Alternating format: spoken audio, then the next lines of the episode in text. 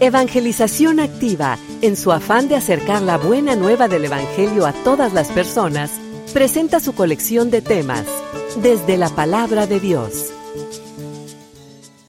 Que nuestra formación hoy estuviera dirigida hacia el servicio, hacia imitar a Jesús, hacia esta parte de vivir una vida conforme a esta caridad para que los demás nos reconozcan.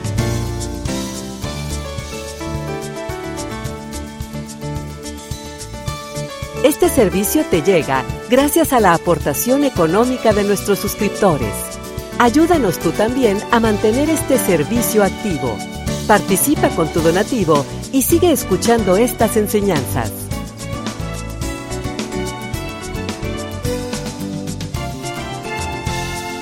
Esperamos que al escucharlos, la semilla del Evangelio dé fruto en tu corazón. Con ustedes, el Padre Ernesto María Caro.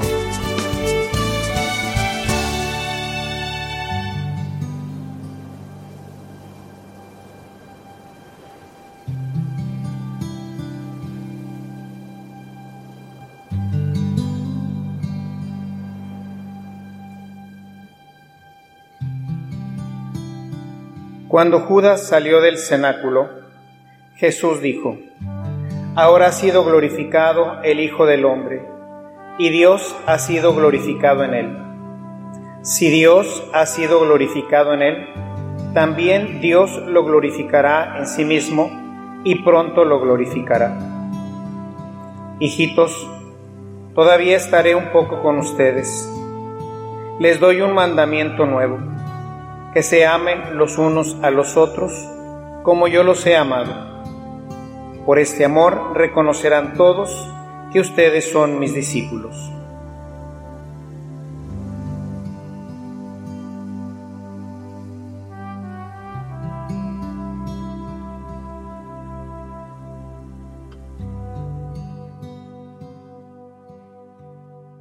El texto que hoy escuchamos del quinto domingo de la Pascua es un texto eh, como ocurre muchas veces en los textos de San Juan, en donde él eh, hace un arreglo de las palabras de Jesús, de diferentes sentencias, diferentes cosas que él dijo, y las va acomodando en diferentes partes dentro de un discurso, tratando de llevar pues un orden muy particularmente en el tema de la comunidad a la que él escribe. Recuerden que San Juan escribe para la iglesia en general, pero ya en una época tardía. Su evangelio tenemos que ponerlo por allá por el año 100, antes quizás 90, pero al final del primer siglo, que tenía la comunidad unas características muy particulares. Era una comunidad que ya estaba asentada, pero que al mismo tiempo tenía el problema de la persecución y con la persecución el problema de la apostasía, es decir, de abandonar la fe. Por otro lado, estaba el peligro, que todavía es latente, hablaremos hoy un poquito de esto, de irnos metiendo cada vez más a una estructura y quedarnos solamente en la estructura y perder de vista la vida espiritual. Hoy el texto que hemos escuchado lo podemos dividir en tres partes. Desafortunadamente, el liturgista en el libro que hemos escuchado se come un versículo muy importante, se come el versículo 33 de este texto. Voy a leer el texto completo que aparece en la Sagrada Escritura para poder entender un poquito mejor esta instrucción de San Juan. Pues bueno, empieza igual habiendo salido Judas, que ha sido ya pues descubierto y se va. Entonces ese es el contexto, estamos en el contexto de la última cena, es el capítulo 13. ¿ok? Estamos en el capítulo 13 Estamos en el contexto de la última cena. Dice Jesús, ahora se muestra la gloria del Hijo del Hombre, y la gloria de Dios se muestra en él. Y si el Hijo del Hombre muestra la gloria de Dios, también Dios mostrará la gloria de él y lo hará pronto. Hijitos míos, es el versículo 33 que se come la liturgia de hoy. Hijitos míos, ya no estaré con ustedes mucho tiempo. Ustedes me buscarán, pero lo mismo que les dije a los judíos, se los digo ahora a ustedes. No podrán ir a donde yo voy. Este versículo es muy importante, solamente dejó el liturgista, dejó el inicio y se comió el resto. Ahorita hablaremos de ello, que es muy importante. Les doy un mandamiento nuevo, que se amen los unos a los otros, así como yo los he amado a ustedes, así deben amarse ustedes los unos a los otros. Si se aman los unos a los otros, todo el mundo se dará cuenta de que son discípulos míos. Esta es la pericopa completa. Esta pericopa, esta parte del Evangelio, la podemos dividir en tres partes. Quiero que se pongan atentos, porque vamos a hacer un análisis muy interesante y muy importante de este texto. Este texto está dividido en tres partes. La primera parte es el aviso de la resurrección como manifestación de la gloria de Cristo, dada por el Padre, para mostrarlo como semejante a él. O sea, la primera parte quiere que la comunidad refuerce que Cristo es Dios y que su gloria es algo que Dios le da precisamente a través de la resurrección. La segunda parte es en donde busca que cambien su postura en relación con Él, es de la que vamos a hablar hoy. No podrán encontrar a Jesús si siguen pensando en un Mesías terrenal y no lo descubren como Dios.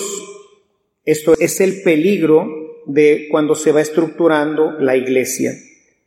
Y la tercera parte nos da el mandamiento que hace que la gente pueda descubrir como discípulos a los seguidores de Cristo. Si se fijan, entre las tres partes no hay una conexión directa, porque diríamos, bueno, ¿qué tiene que ver la primera parte de la glorificación de Cristo con una segunda parte en donde me dice no me van a encontrar, con una tercera parte que habla sobre el mandamiento central? El asunto es que esto está conectado de diferentes formas porque San Juan tiene una visión mucho más larga va conectando todo su evangelio y todo va teniendo una sintonía, aunque de momento, como hoy, que separamos un pedacito chiquito de la escritura, pues no le encontramos que tenga mucho sentido. Por eso el liturgista dijo, esto aquí no sobra, clic, y le metió la tijera, ¿sí? Porque no tiene una conexión con el principio, ¿sí? No tiene conexión con el principio ni con el final. Son tres cosas distintas. ¿ok? Son tres elementos distintos los que encontramos en esta visión. ¿Cómo los conectamos? Ya alargando las cosas. Fíjense ustedes. Se pueden conectar los versículos de este mismo capítulo de la primera parte del discurso. En la primera parte del discurso, el capítulo 13, ¿qué es lo que nos presenta? El lavatorio de los pies. En el lavatorio de los pies, ¿qué es lo que hace Jesús? Sirve a sus discípulos. Él hace una acción que le es propia a los esclavos. Dice al final, ustedes me llaman Señor y dicen bien, porque lo soy. Pues si yo he lavado los pies de ustedes, ustedes tienen que hacer lo mismo entre ustedes. ¿Ok? Eso lo vimos el jueves santo. Es esa enseñanza donde el mismo Cristo nos enseña a servir. Por eso se conecta con esta última parte, con estos últimos versículos del versículo 35, en donde dice, estas muestras de caridad, estas muestras de amor, de servicio, es las que los van a hacer que los demás se den cuenta que ustedes son mis discípulos. ¿Por qué? Porque van a hacer lo mismo que yo hago servir. El liturgista quisiera que nuestra homilía, que nuestra formación hoy estuviera dirigida hacia el servicio, hacia imitar a Jesús, hacia esta parte de vivir una vida conforme a esta caridad para que los demás nos reconozcan. Un principio fundamental que yo hoy me lo salto porque ya lo vimos durante la Semana Santa, porque es un tema que ya hemos tratado en otras ocasiones. Entonces, ahí se conecta con esta primera parte, pero también se va a conectar un poquito más adelante, si nosotros seguimos leyendo, con estos versículos 34 y 35, ¿verdad? Es un amor semejante al de Cristo, un amor siempre atento a los demás, un amor que está siempre dispuesto a servir el uno al otro. Y en esto nos van a distinguir que somos sus discípulos. Quien no sirve a su hermano, a su esposa, a su hijo, a su padre, a su vecino, difícilmente podrá ser reconocido como discípulo de Jesús. Primera parte. En un segundo momento, que son los versículos que hoy quisiera tratar porque se me hace que mucho de esto hoy estamos viviendo en nuestra iglesia, están los versículos 13, 33, que es el que se cortó hoy. En este vamos a ver que se conecta perfectamente con unos versículos anteriores si nosotros fuéramos en nuestras Biblias. Versículos más adelante dice, Simón Pedro le preguntó a Jesús, Señor, ¿a dónde vas? A donde yo voy, le contestó Jesús, no puedes seguirme ahora, pero me seguirás después. Si se fijan ahora, es el tema del seguimiento, porque dice, no me podrán encontrar a donde yo voy, pero ¿a dónde vas, Señor? Como que es una incógnita, ¿verdad? ¿A dónde vas? ¿Cómo te puedo encontrar? Y no es verdad que nosotros nos preguntamos cómo encontrar a Jesús. Nos hemos acostumbrado a venir a misa. Pero yo te preguntaría, hermano, hermana, cuando vienes a, misa, ¿encuentras a Cristo? ¿Te encuentras con Él? ¿No nos preguntamos también, Señor, ¿a dónde vas? ¿Dónde te encuentro? ¿Sí? En el capítulo siguiente, en el capítulo 14, vamos a encontrar lo siguiente. Capítulo 14, en el verso 4, dice, ustedes saben el camino que lleva a donde yo voy. A ver, ¿a dónde va, Señor? Le pregunta Pedro. Luego, en el versículo de hoy dice, pues ustedes me van a buscar, pero no me van a encontrar, porque a donde yo voy no pueden ir ustedes. Y luego más adelante dice Jesús, ustedes ya saben el camino a donde yo voy. Dice Tomás, Señor, no sabemos a dónde vas, ¿cómo vamos a saber el camino? ¿Se fijan? Tenemos ahí una hermosa conexión. ¿A dónde va Jesús? ¿A dónde va? Al mercado, ¿qué? Como la patita. ¿A dónde va a ver los que van a hacer la primera comunión? ¿A dónde va? Jesús. Al cielo, ¿no? ¿A dónde va Jesús? Pues va al cielo.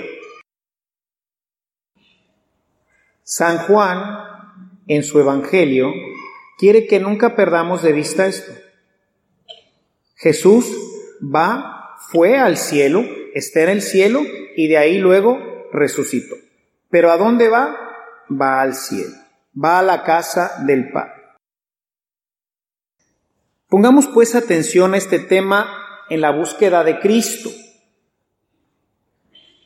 Quizás fue muy común al final del siglo I con una iglesia que corre el riesgo de convertirse en una iglesia terrenal, donde buscaban los fariseos a Cristo. ¿Qué esperaban los fariseos? Pues esperaban un Mesías que les quitara de encima a los romanos. Querían un Mesías que fuera como el rey David, un guerrero, que le repusiera nuevamente a Israel el reino y los pusiera como los jefes de todas las naciones. Y oh sorpresa, Jesús hablaba de otras cosas. Hoy en día, mis hermanos, Mucha gente viene nada más a misa a darse la vuelta, a cumplir, pero no encuentra a Cristo, porque no está buscando al Cristo que va al cielo. Por eso dice hoy en el Evangelio, ustedes me van a buscar y no me van a encontrar. A donde yo voy ustedes no saben cómo ir, porque ustedes están buscando las cosas del mundo. La gente, igual que los judíos, igual que los fariseos, viene a pedirle, Señor, que sane mi esposa, Señor, que esto, Señor, que el otro. Pero no estamos interesados en las cosas espirituales. Nos faltan las cosas espirituales. Y por eso no lo encontramos, porque Jesús no está en las cosas del mundo. Hoy hemos escuchado la palabra de Dios, ahí está Jesús. Pero ¿cuántos de ustedes se dieron cuenta?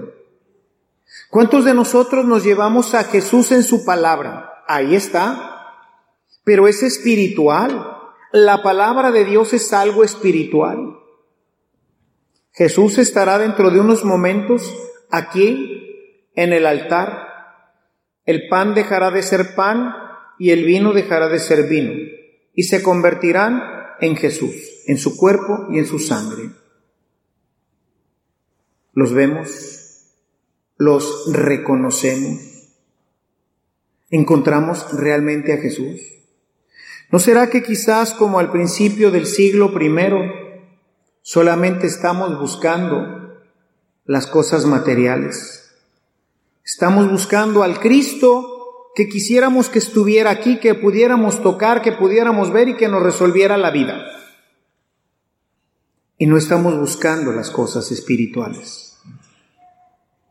Muchos de los niños y jóvenes que hacen su primera comunión no se ven motivados y movidos por el encuentro con Cristo, por comer su carne y beber su sangre por entrar en esta dimensión profunda, espiritual, maravillosa de Dios, sino por la fiestecita, por el regalito, por completar una etapa de la vida. Y a veces nos pasa igual en el matrimonio y en el bautismo y en la confirmación. Y esto pasaba seguramente también ya al principio de la primera iglesia. Y por eso Juan escribe esto. Y aunque parece no tener orden, sí que tiene orden. El problema es que hoy leímos un pedacito muy chiquito, pero está todo unido. Si nosotros leemos, por ejemplo, Juan 10:31 dice, los judíos volvieron a tomar piedras para tirárselas a Jesús, y entonces Jesús les dijo, por el poder de mi Padre he hecho muchas cosas buenas delante de ustedes, ¿por cuál de ellas me van a apedrear?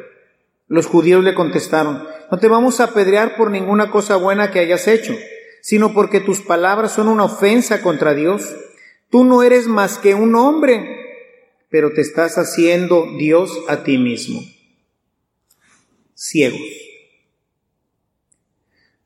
Por eso no lo pueden encontrar, no pueden encontrar al Hijo de Dios porque están buscando donde no está porque están buscando en la materia, porque están buscando en las cosas materiales, en los libros, en las cosas. Aún pasa que lo buscamos en la liturgia, pero no lo encontramos porque no está ahí. Está en tu corazón, está en la celebración, está en esta comunidad, está en el amor está en las cosas que no son materiales y por eso la gente hoy vive perdida.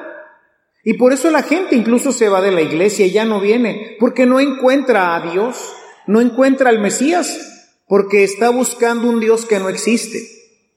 Al menos no es el revelado por Cristo. El Dios que nos presenta Jesús es un Dios espiritual, al cual encontraremos en la oración. Ahí sí está. Lo vamos a encontrar en las cosas que no se ven, que no se tocan. Por eso dice, no pueden ir a donde yo voy, porque a donde yo voy no entienden ustedes ni a dónde voy. Voy al cielo. Y ahí me van a poder encontrar, dice el Señor. Ustedes me buscarán, pero lo mismo que le dije a los judíos, se los digo a ustedes, no podrán ir a donde yo voy. Para ir a donde Jesús va, para ir al cielo, mis hermanos, necesitamos entrar en el misterio de Dios. Si no entramos en el misterio de Dios, va a ser muy difícil que esta iglesia se salve. Hemos construido una iglesia material, templos hermosos, pero ¿y en tu corazón encuentras a Dios? ¿Oras? Por eso la gente se va de la iglesia. Porque no van al cielo, porque no están buscando las cosas espirituales. La gente piensa que porque viene a misa se salva, que porque viene a misa va a ir a donde va Jesús. No. Jesús va al cielo y tenemos que buscarlo en las cosas espirituales. Tenemos que buscarlo, sí, en la Eucaristía, pero en una Eucaristía que yo recibo y que me deleito en ella, que la meto a mi corazón y a mi vida. Decía un autor del medievo, denme tres eternidades para la Eucaristía. Necesito una eternidad para prepararme para recibir a Cristo. Imagínense. Voy a recibir a Jesús, el Rey del cielo, el Señor de señores, mi Dios, mi amor. Necesito una eternidad para prepararme. A veces venimos platicando por el camino, pensando en no sé qué cosas. Denme una segunda eternidad para poderlo gustar, para deleitarme con el pan que ni siquiera los ángeles pueden comer, como dice Santo Tomás, ni los ángeles, solamente nosotros. Aquí en la tierra podemos alimentarnos del pan de vida de Jesús, de su cuerpo y de su sangre. Permítanme una eternidad en la que pueda disfrutar de este alimento. Y denme una eternidad para poder agradecerle a Dios este don y disfrutar. Una eternidad. A veces regresamos a nuestra banca y ya estamos pensando en no sé qué cosas. Nos hemos convertido, mis hermanos, quizás como pasaba en el siglo I, en una iglesia del mundo. Ya no somos una iglesia espiritual. No somos una iglesia que reza. No somos una iglesia que viene a celebrar a Cristo con gozo, con cantos, con alegría, con pasión, buscando encontrarme con esta presencia espiritual maravillosa para regresar a mi casa lleno de amor, lleno de Dios, lleno de paz. Hemos venido a cumplir con un mandamiento. Pero te vas lleno de paz, hermano, hermana. Te vas lleno del gozo del Señor, de su amor de su plenitud, de su alegría. Nos hemos quedado en las cosas del mundo. Jesús decía, Juan 6, 63, mis palabras son espíritu y vida. No son cosas materiales. Los judíos querían ver, tocar, y Jesús hablaba de cosas espirituales. Y por eso lo acusan de haberse hecho Dios, porque no son capaces de ver más allá. Jesús dirá en el Evangelio de Juan, un poquito más adelante, en el capítulo 14, en el verso 6, que Él mismo es el camino, Él es la verdad y Él es la vida. Y esta es la verdad y la realidad más maravillosa y más profunda que puede existir, hermanos. Él es más que lo que nosotros pudiéramos pensar e imaginar. Por eso necesitamos recuperar la vida espiritual en nuestra iglesia y venir a encontrarnos con este Dios maravilloso, con este Dios que es realidad, que es eternidad. Es así como trazaba San Juan el camino. El camino de la comunidad cristiana, nuestro camino, hermanos. Es un camino espiritual, sí. Es un camino espiritual, no es material. Es espiritual. Que se identifica en la tierra con Cristo, con un Cristo que sirve, con un Cristo que ama, con un Cristo que se entrega. Pero es un Cristo que vive dentro de mí y que me empuja a amar, que me empuja a servir y que me hace en ello igual a Él y por eso me reconocen como su testigo. Porque he dejado que Dios entre a mi vida. He permitido que Él entre y se transforme dentro de mí. Esta identificación nos va a llevar a la cruz, a ser rechazados por los demás. El cristiano, cuando vive su cristianismo verdaderamente, cuando descubre esta presencia espiritual y Dios lo mueve para servir y entregarse como Cristo, cuando lo mueve a seguir el Evangelio de Jesús, va a ser rechazado. La gente no lo va a aceptar fácilmente. Y eso lo llevará al camino de Cristo. Lo llevará a experimentar el camino por el cual se llega al Padre, Nadie va al Padre si no es por mí. Nadie va al Padre si no es por la cruz.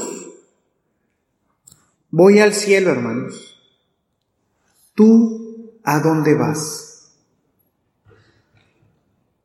¿A dónde quieres que te conduzca Jesús? Él va al cielo. Él va a las cosas espirituales. Pero para poder llegar al cielo, primero la muerte. Primero, la cruz, el desprecio. Y entonces estamos en el camino correcto. Decía San Ignacio de Antioquía, por eso, que la persecución es la firma de autenticidad del cristiano. Es lo que lo identifica plenamente con Cristo. Entonces serán mis discípulos. La invitación del Evangelio de hoy, hermanos, es buscar a Jesús, pero buscarlo en las cosas espirituales. Si verdaderamente queremos encontrarlo, tenemos que caminar hacia donde Él va, y Él va hacia la cruz. Si verdaderamente queremos tener parte con Él, necesitamos dejar que Él se integre a nuestra vida y forme parte de nosotros. Y para ello necesitamos reconocerlo como Dios.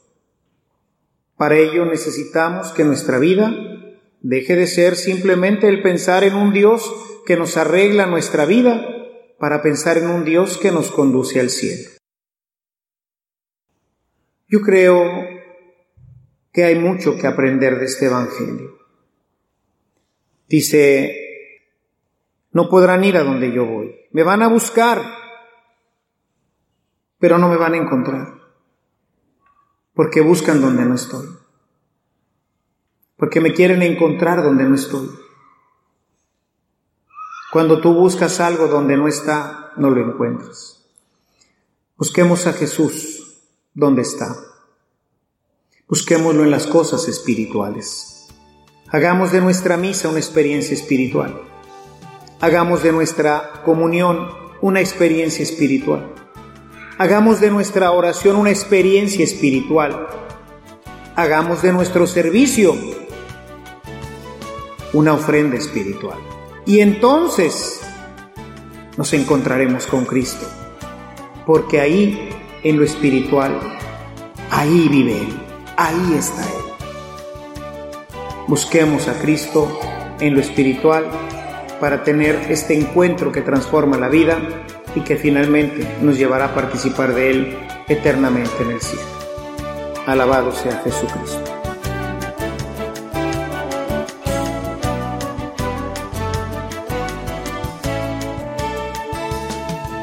Si esta reflexión ha sido de utilidad para su vida espiritual, le invitamos a visitar nuestra página en internet www.evangelizacion.org.mx, en donde encontrará otros temas que seguramente continuarán produciendo fruto en usted. Que la paz de Jesucristo permanezca en usted y toda su familia, y que la ternura de María abrace su corazón.